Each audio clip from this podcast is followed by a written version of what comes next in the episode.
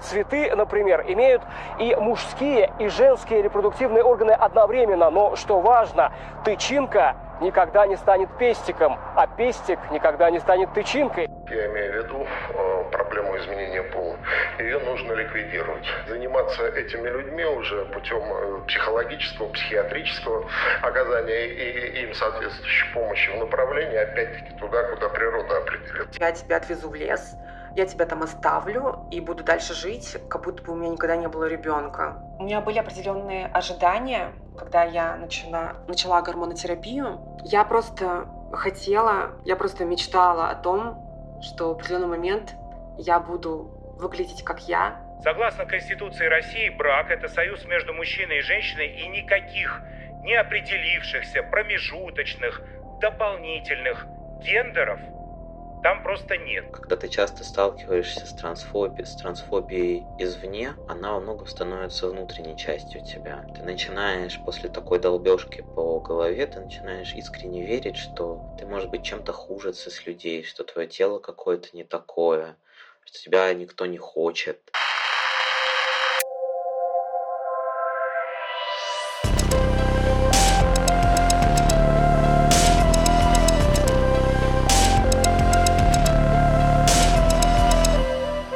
Всем привет! Это подкаст «Успеть на переход». И это первый русскоязычный подкаст, полностью посвященный жизни трансгендерных людей в России. Сейчас правительство принимает закон, запрещающий трансгендерный переход.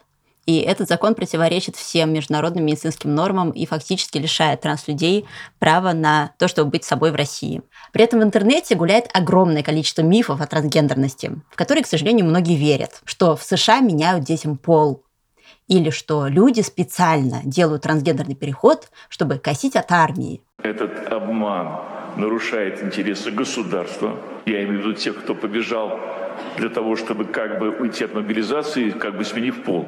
Александр Бастрыкин, председатель Следственного комитета. Или ходить в женские раздевалки. Или что трансгендерность – это такое новомодное веяние среди молодежи. И мы хотим, чтобы как можно меньше людей верило в анти-ЛГБТ-риторику российского правительства, и чтобы как можно больше из вас, слушателей этого подкаста, узнали реальные истории трансгендерных людей из первых уст.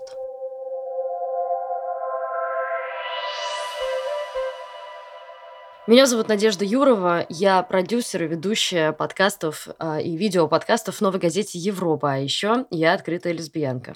Меня зовут Саша Казанцева, я тоже открытая лесбиянка, я ЛГБТ-активистка, писательница, и последние лет 20 я интересуюсь темой трансгендерности, а последние лет 5 очень активно работаю с трансактивистами, трансорганизациями. И у меня есть своя история гендерного поиска, которая меня во многом определила, но также мне важно говорить о трансгендерности как про свободу быть собой.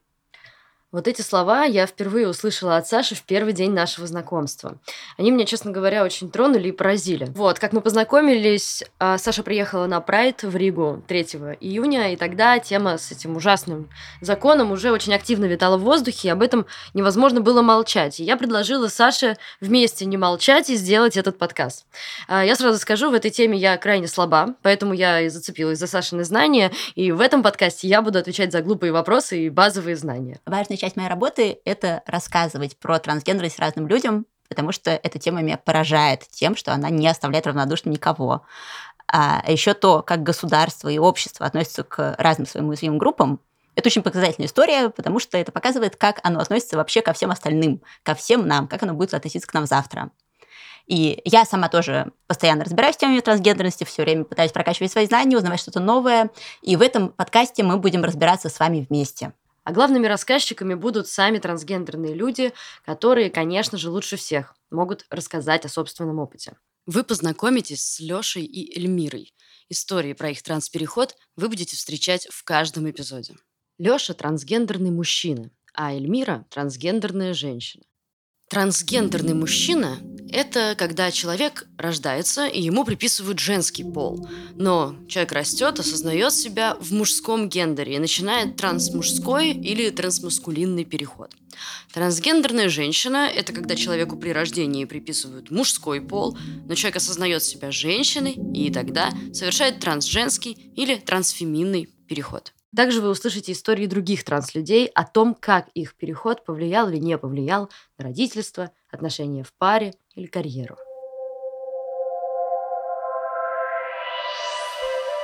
Что не так с выражением «смена пола»?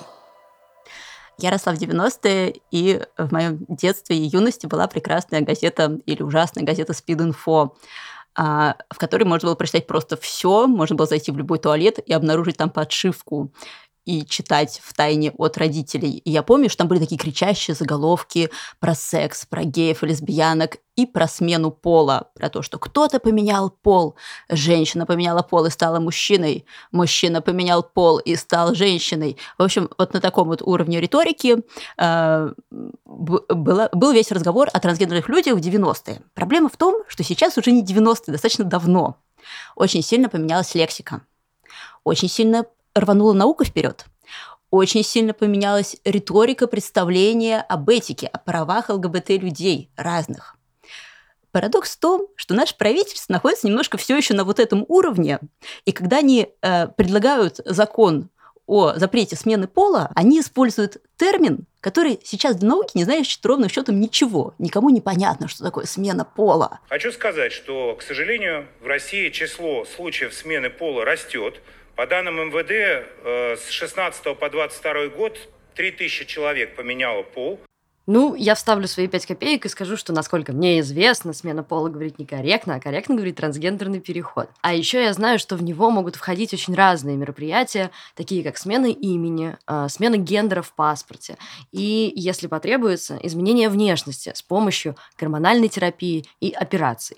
Их очень-очень много, очень разных. Я изучала это, целый калейдоскоп. Но, как правило, э, человек делает одну, две, три операции и этим ограничивается. Да, то есть тут важно сказать, что, во-первых, не существует никакой волшебной операции по смене пола, когда мы ложимся на кушетку и встаем потом прекрасным принцем или прекрасной принцессой. Это большой путь, на который э, требуется большое количество времени, ресурсов, денег, здоровья. И трансгендерные люди – это люди, которые супер вот это все менеджерят. Нужно, э, сейчас вы будете слушать истории, вы будете представлять примерно, э, что за этим стоит.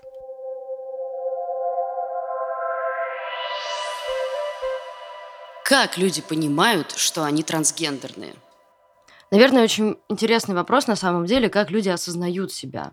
Я слышала очень много самых разных историй, а, и как-то кажется, что в основном люди вроде как бы с детства понимают, но потом я узнала, что реально очень многие люди осознают это во взрослом возрасте.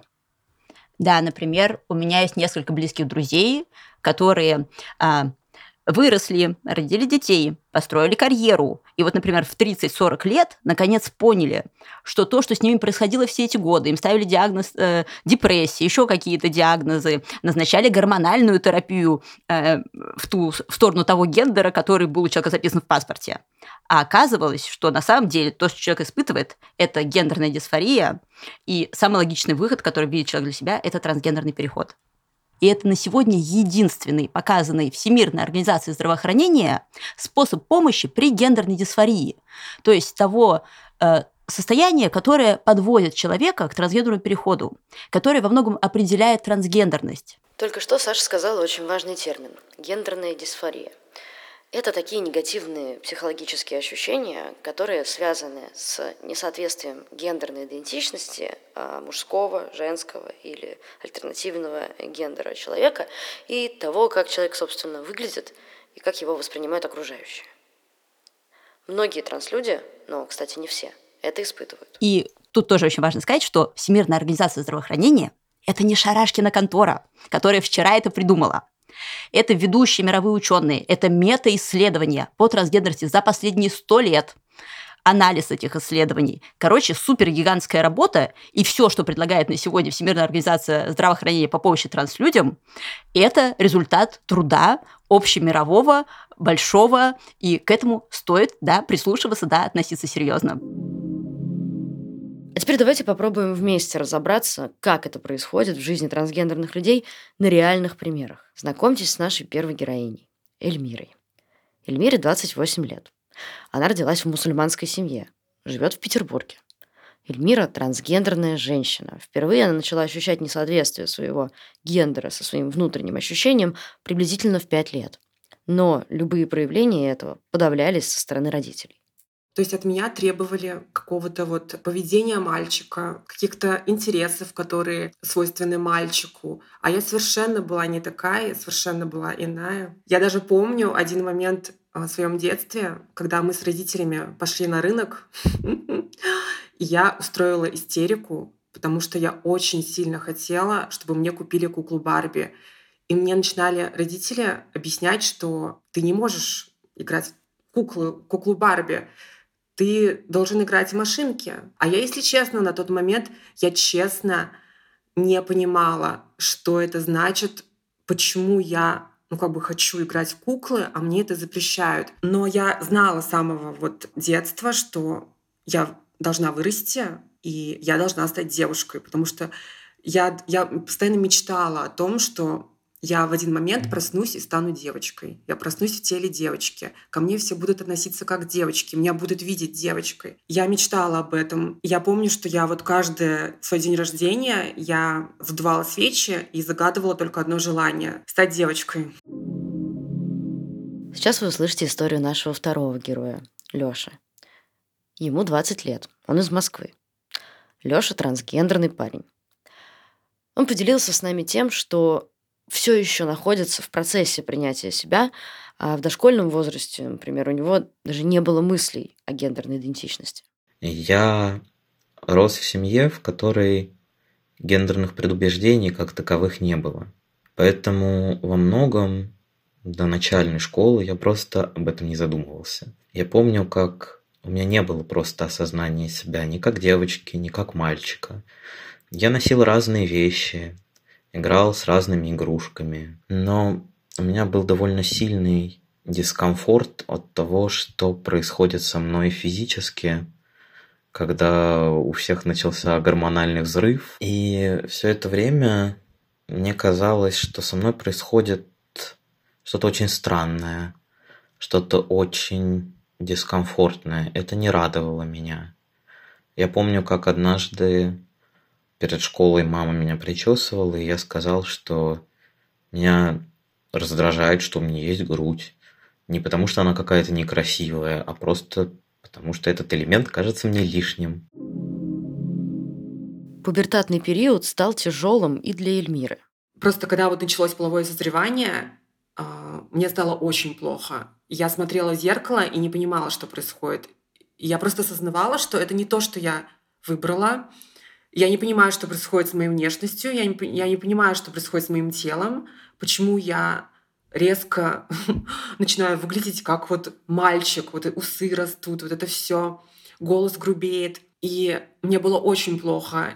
И тогда я начала, ну, это было вот до 20 с чем-то лет, а, чтобы избавиться от растительности на лице, тогда а, ну, у меня не было, я не ходила там к косметологу, я не знала, ну, у меня не было средств.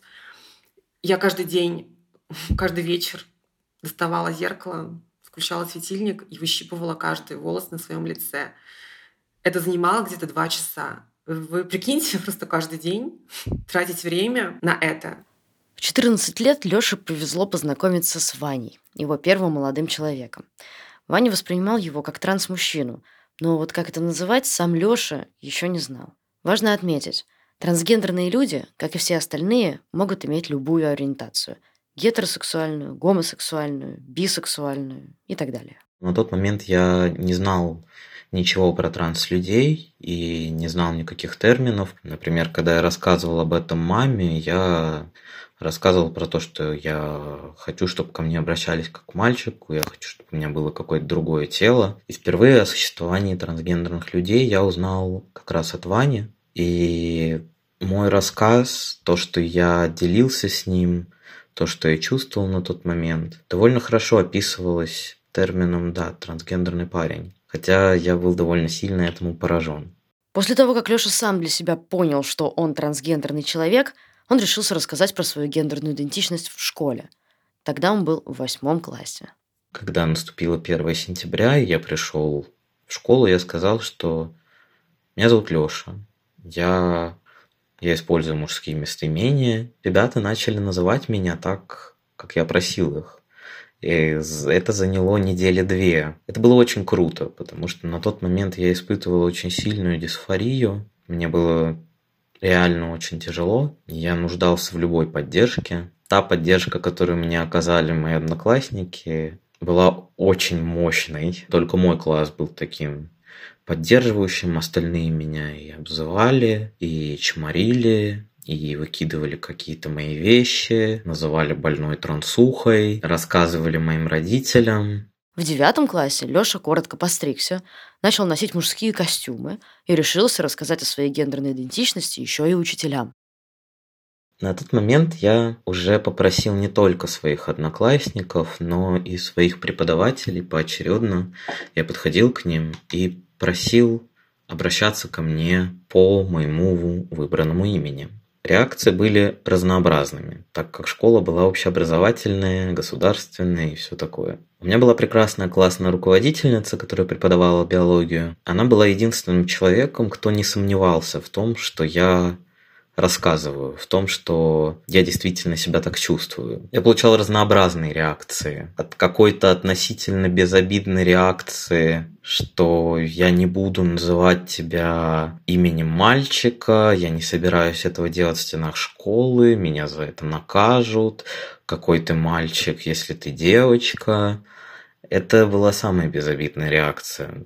Также там была преподавательница, которая, несмотря на то, что она была сильным преподавателем, была чудовищно гнилым человеком. И однажды она вызвала меня на личный разговор. В течение часа, пока шел этот личный разговор, так называемый, мне рассказывали о том, что я просто страдаю дурью, я буду прекрасной девушкой. В деталях мне описывали, как хорошо быть женщиной, как круто, что женщины круче, чем мужчины, как классно иметь месячные, описывалось в деталях, как растет грудь, ну и так далее. Я сидел это все время с каменным лицом, хотя мне хотелось расплакаться. Я это все выслушал, встал, ушел, вышел из школы и расплакался. Мама была, мягко говоря, не в восторге от такого открытого поведения сына в школе. Я помню, что ей было очень страшно, что из-за моего камин в школе кто-то может навредить мне или ей, учитывая то, в каком государстве мы живем, использовать эту информацию для того, чтобы как-либо ухудшить мою жизнь, ее жизнь. Вернемся к истории Эльмиры. Эльмира узнала про существование транслюдей благодаря репрезентации на телевидении. Я мечтала просто стать девушкой, но я не знала, что это возможно. А потом я, ну, раньше крутили передачи на, на телевизоре, какой-нибудь ТНТ или НТВ, «Секс Ансвисы Чеховой», там показывали одну транссексуалку. Потом там был «Дом-2», где была транссексуалка, Эрика ее звали. Ну, я хочу сказать, что сначала я транссексуалка. Я после операции есть, уже девочка. Как? То есть вы были мальчиком? Да, да, в прошлой жизни я была мальчиком. Вот. И я хочу просто саму себе, может, доказать и всем остальным, что транссексуалы это тоже люди, и ну, мнение людей изменить. Вот. В этом плане то, что трансы это тоже люди, и они тоже хотят любви, и они могут подарить свою любовь. Вы такая тоненькая, Слушайте, вы... Да, мне кажется, такое признание и Такая смелая речь. И я тогда впервые увидела, что это возможно, и я поняла, что, да, видимо, видимо, у меня есть шанс стать собой, но тогда я еще не предпринимала никаких, естественно, вещей. Тогда еще была слишком, мне кажется, молода для такого решения. Во многом Эльмире повезло. Сейчас вы услышите историю Сергея. Э, ему 46 лет. Он очень долгое время не мог принять себя, именно из-за того, что столкнулся с негативной оценкой транслюдей в медиаполе. Однако какие-то адекватные примеры ему все-таки попадались. Впервые я задумался о том, что я отличаюсь от девочек и не понимаю их интересы. Чувствую себя чужим в возрасте 11 лет. Но никакого протеста против женской одежды и причесок у меня тогда не было. В подростковом возрасте стал ощущать постоянный дискомфорт – чувствовал себя каким-то не таким, как надо. Но это было непонятное ощущение. Тинейджером Сергей впервые понял, что его привлекают девочки, а не мальчики, но он все еще не мог принять свою идентичность. Пытаясь встречаться с юношами, я ощущал, как будто не имею права на такие отношения, что это что-то неправильное. Тогда же у меня появились депрессивные и суицидные мысли, но я не связывал их с гендером. да и понятие такое мне было неизвестно. Впервые Сергей узнал о понятии трансгендерности в 18 лет. Он тогда прочитал книгу под названием «Женская сексопатология», и в главе под названием «Транссексуал» он узнал себя. Это состояние было описано в книге как патологичное, в негативном ключе, хоть отмечалось, что лечение, направленное на так называемое примирение со своим полом, не дает таким людям положительного эффекта. Это были 90-е годы. Куда обращаться за этим? Где найти информацию? Было непонятно. А главное, было страшно говорить об этом с кем-то. Было чувство, что это то, что нужно скрывать. С развалом Советского Союза тема трансгендерности стала менее табуированной. Сергей увидел и другую репрезентацию. Тогда на телевидении была программа Владислава Листьева «Тема». Один из выпусков посвятили транслюдям. Я был восхищен смелостью этих людей, которые решились стать собой. Но сам я к этому был не готов. И не был уверен в своей идентичности.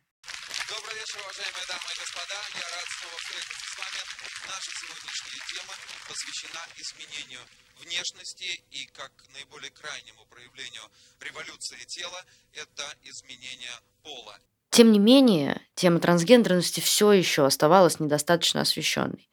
Сергей очень хотел стать отцом, но в газетах тогда писали, что при переходе он потеряет возможность иметь детей. И тогда он решил, что не будет совершать переход и станет матерью. А я был тогда убежден, что любая женщина мечтает о ребенке, потому что я сам мечтал иметь детей. Обязательность стерилизации при переходе в те годы заставила меня отказаться от перехода. Хотим дать здесь маленькую историческую справку. Во времена, о которых говорит Сережа, от трансгендерных людей действительно нередко требовали стерилизацию. А фактически это такая принудительная операция, которую транс-человек при этом еще и оплатить был должен сам. А, и она входила в обязательную процедуру трансгендерного перехода. На практике без стерилизации иногда удавалось обойтись, но не всегда. Подробнее о том, как менялись нормы трансгендерного перехода, мы расскажем в следующем эпизоде нашего подкаста. Однажды Сергей увидел документальный фильм, в котором трансгендерный человек якобы излечился и вернулся к своей первоначальной гендерной роли. Я поверил, что это работает, и решил заставить себя выйти замуж. И раз уж мне не дано быть отцом, стать хотя бы матерью, надеясь, что это поможет мне почувствовать себя женщиной. В 23 года я вышел замуж за парня с небинарной внешностью, которого иногда принимали за девушку. Он вызывал у меня физически меньше отторжения, чем люди с выраженной маскулинностью, а духовно казался мне очень близким, как брат или лучший друг. Вот только он меня воспринимал совсем не так, как я хотел. Он видел во мне женщину. Моя феминность подтверждала его маскулинность в собственных глазах. Ради его комфорта я старался подчеркивать свою феминность. Но от этого мне становилось хуже. Чтобы как-то выдерживать это, я постоянно мысленно жил в параллельной реальности, где чувствовал себя мужчиной и думал о себе так. Мы прожили в браке 20 лет, мучительных для меня, а как выяснилось при разводе и для него, хотя в течение брака он говорил, что счастлив со мной. Подробнее историю Сергея вы услышите в другом эпизоде подкаста «Успеть на переход», когда мы будем говорить о родительстве и отношениях. Но сейчас нам кажется важным рассказать еще и про то, как и когда Сергей все-таки принял себя. Это случилось уже после развода. После произошедшего Сергей долго искал себя, но однажды все-таки встретил френдли психотерапевта. Это была создательница психологической службы организации «Выход» Мария Сабунаева. Я попросил ее работать со мной, и через полтора года терапии пришел к тому, что имею право быть собой. Перед самым началом перехода я пережил короткий бурный роман с трансженщиной, которая просила меня, как и бывший муж, оставаться в женском гендере и облике. После того, как она ушла, я почувствовал, что теперь я смогу выжить только если сделаю переход. Степень неприятия своего внешнего облика достигла такого уровня, что я был готов сам отрезать себе грудь. А главное понял, что хочу и имею право жить. И если для выживания придется сделать переход, я его сделаю. Через похожую историю прошла и еще одна наша героиня, Полина – она выросла в религиозной секте, поэтому до 11 класса у нее не было доступа к телевизору, радио и интернету, а когда он наконец появился, она не могла найти информацию, которая бы не дискредитировала трансгендерных людей.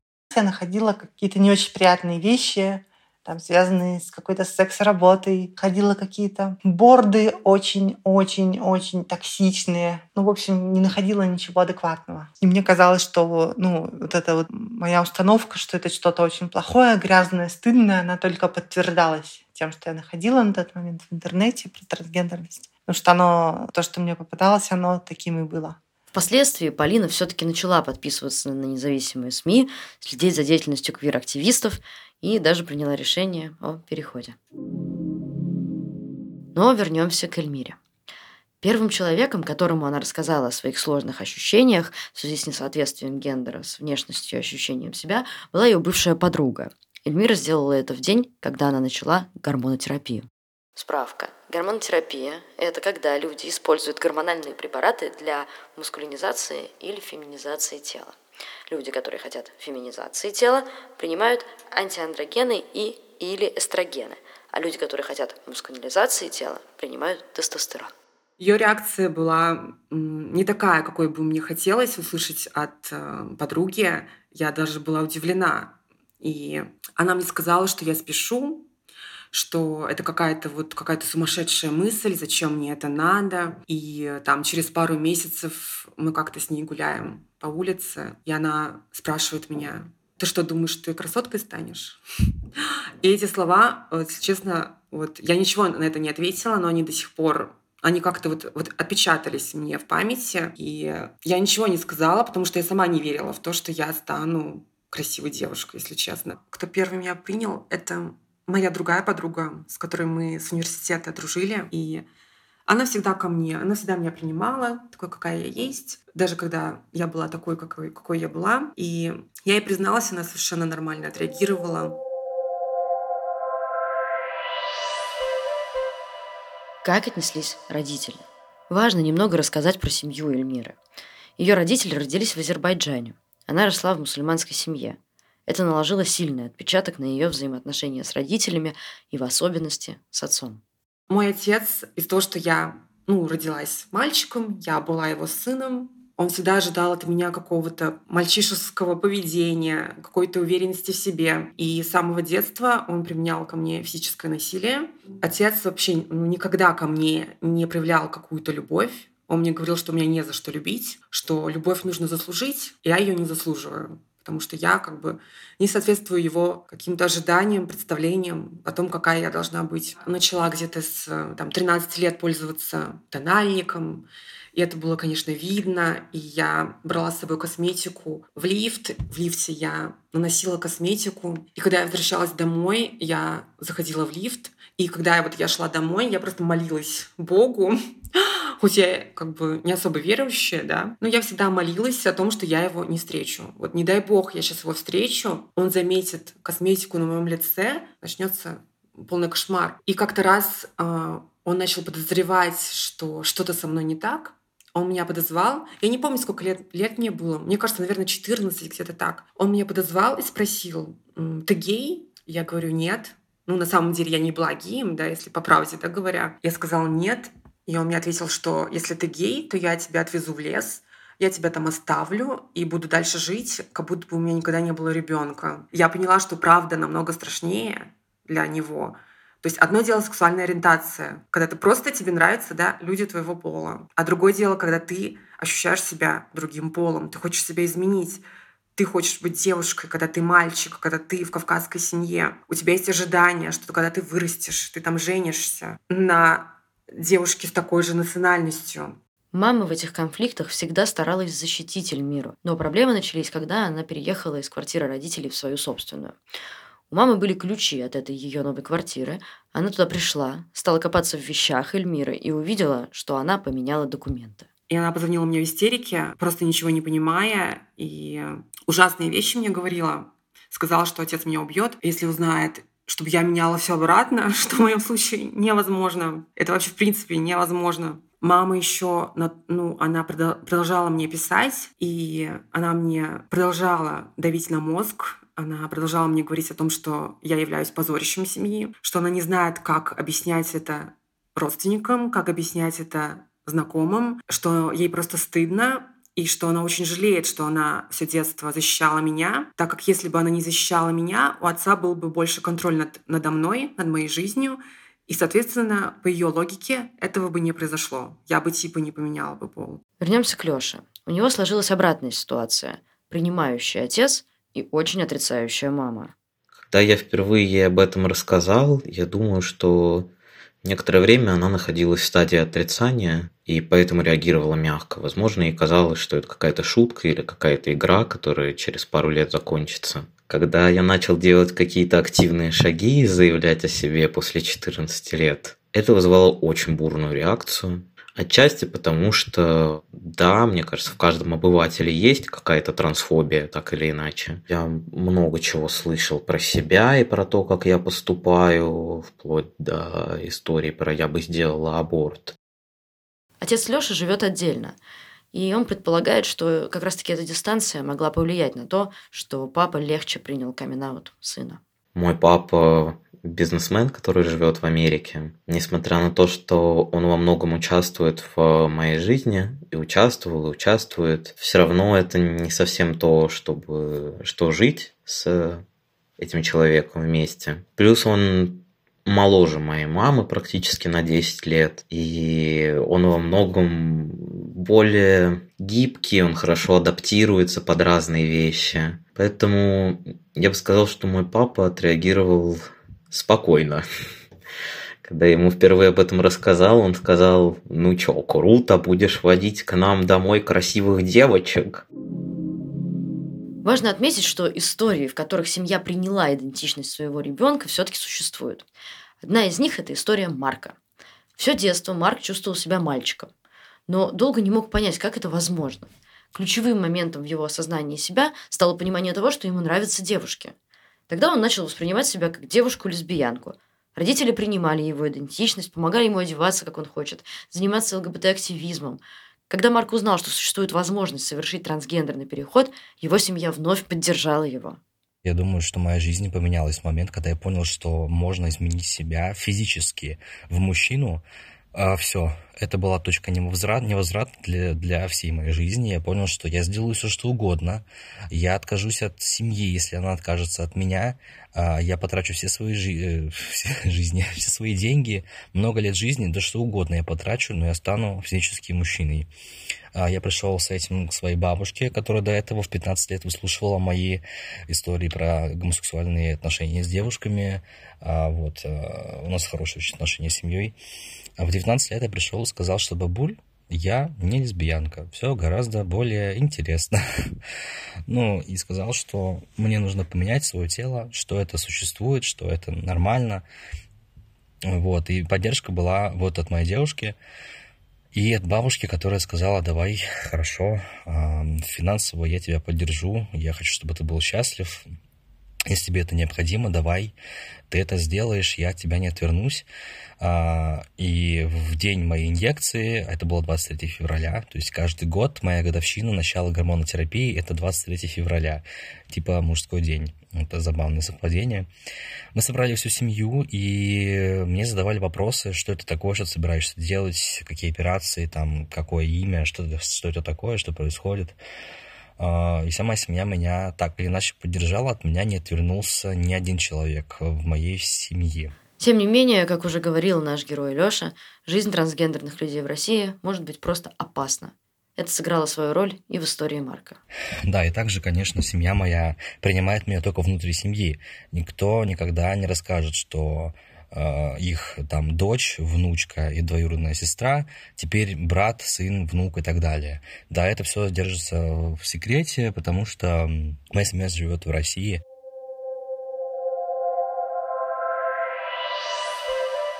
Как вы приняли решение действовать?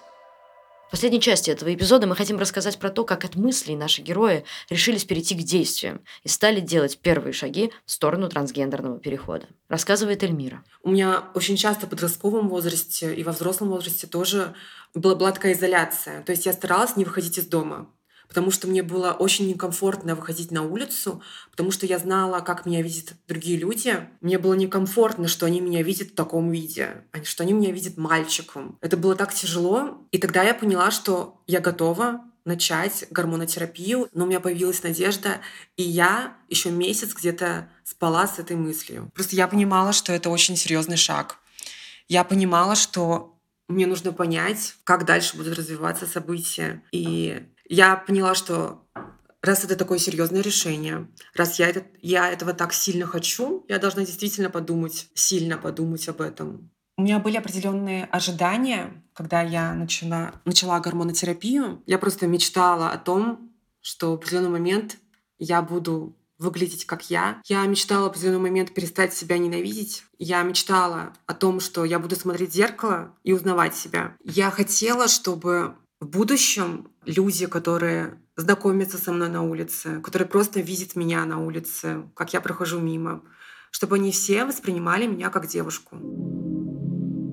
Рассказывает Лёша. Я пришел в 16 лет, когда мне исполнилось 16 в девятом классе я понимал, что мне уже невыносимо, я либо должен сделать какой-то экшен и продвинуться к своим целям, либо это все, это конец. Я решил, что мне нужен четкий план. И как раз-таки моей первой ступенью было прям с даты, как только я записался к врачу, там за два месяца до, как я записался к своему а, будущему психиатру-сексологу из комиссии, я расписал сначала, это был шаг, да, посетить психиатра, потом я смотрел, какие нужны обследования, я заранее общался с людьми, которые уже прошли комиссию, а, я расписал поэтапно, какие шаги мне нужны будут внутри а, предварительной подготовки к комиссии. Помимо этого, я расписывал, когда а, я буду делать камин для своей мамы. Но помимо этого, там был план еще до моего совершеннолетия, где я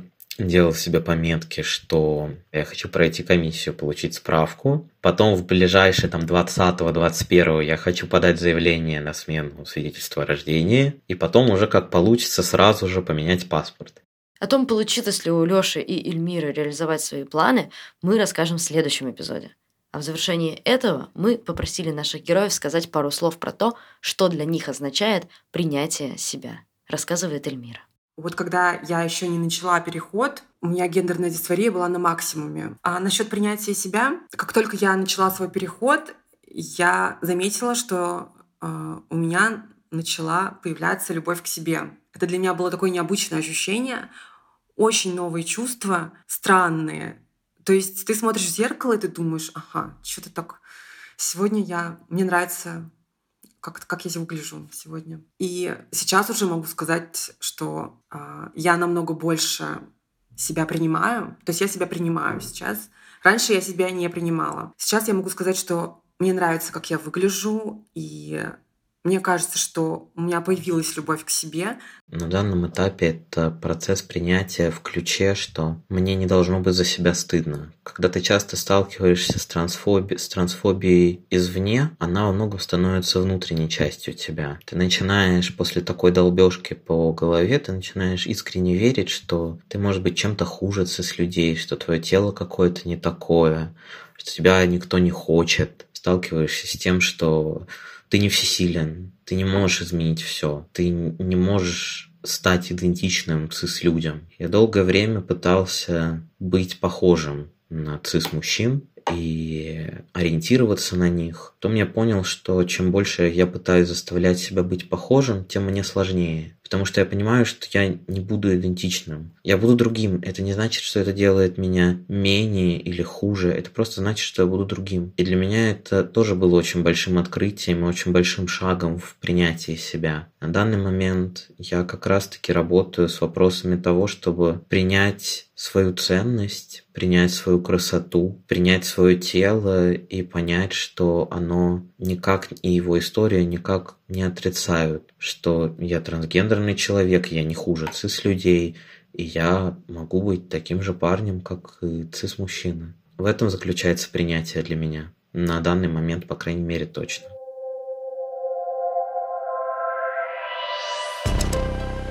Следующем эпизоде Эльмира и Леша расскажут, что из запланированного им удалось, а что нет. Какие вопросы задают на комиссии и что говорят тебе в ЗАГСе, когда приходишь менять гендер в документах. А, и чтобы все это не пропустить, то, во-первых, подписывайтесь на нас на всех платформах, где вы слушаете подкасты.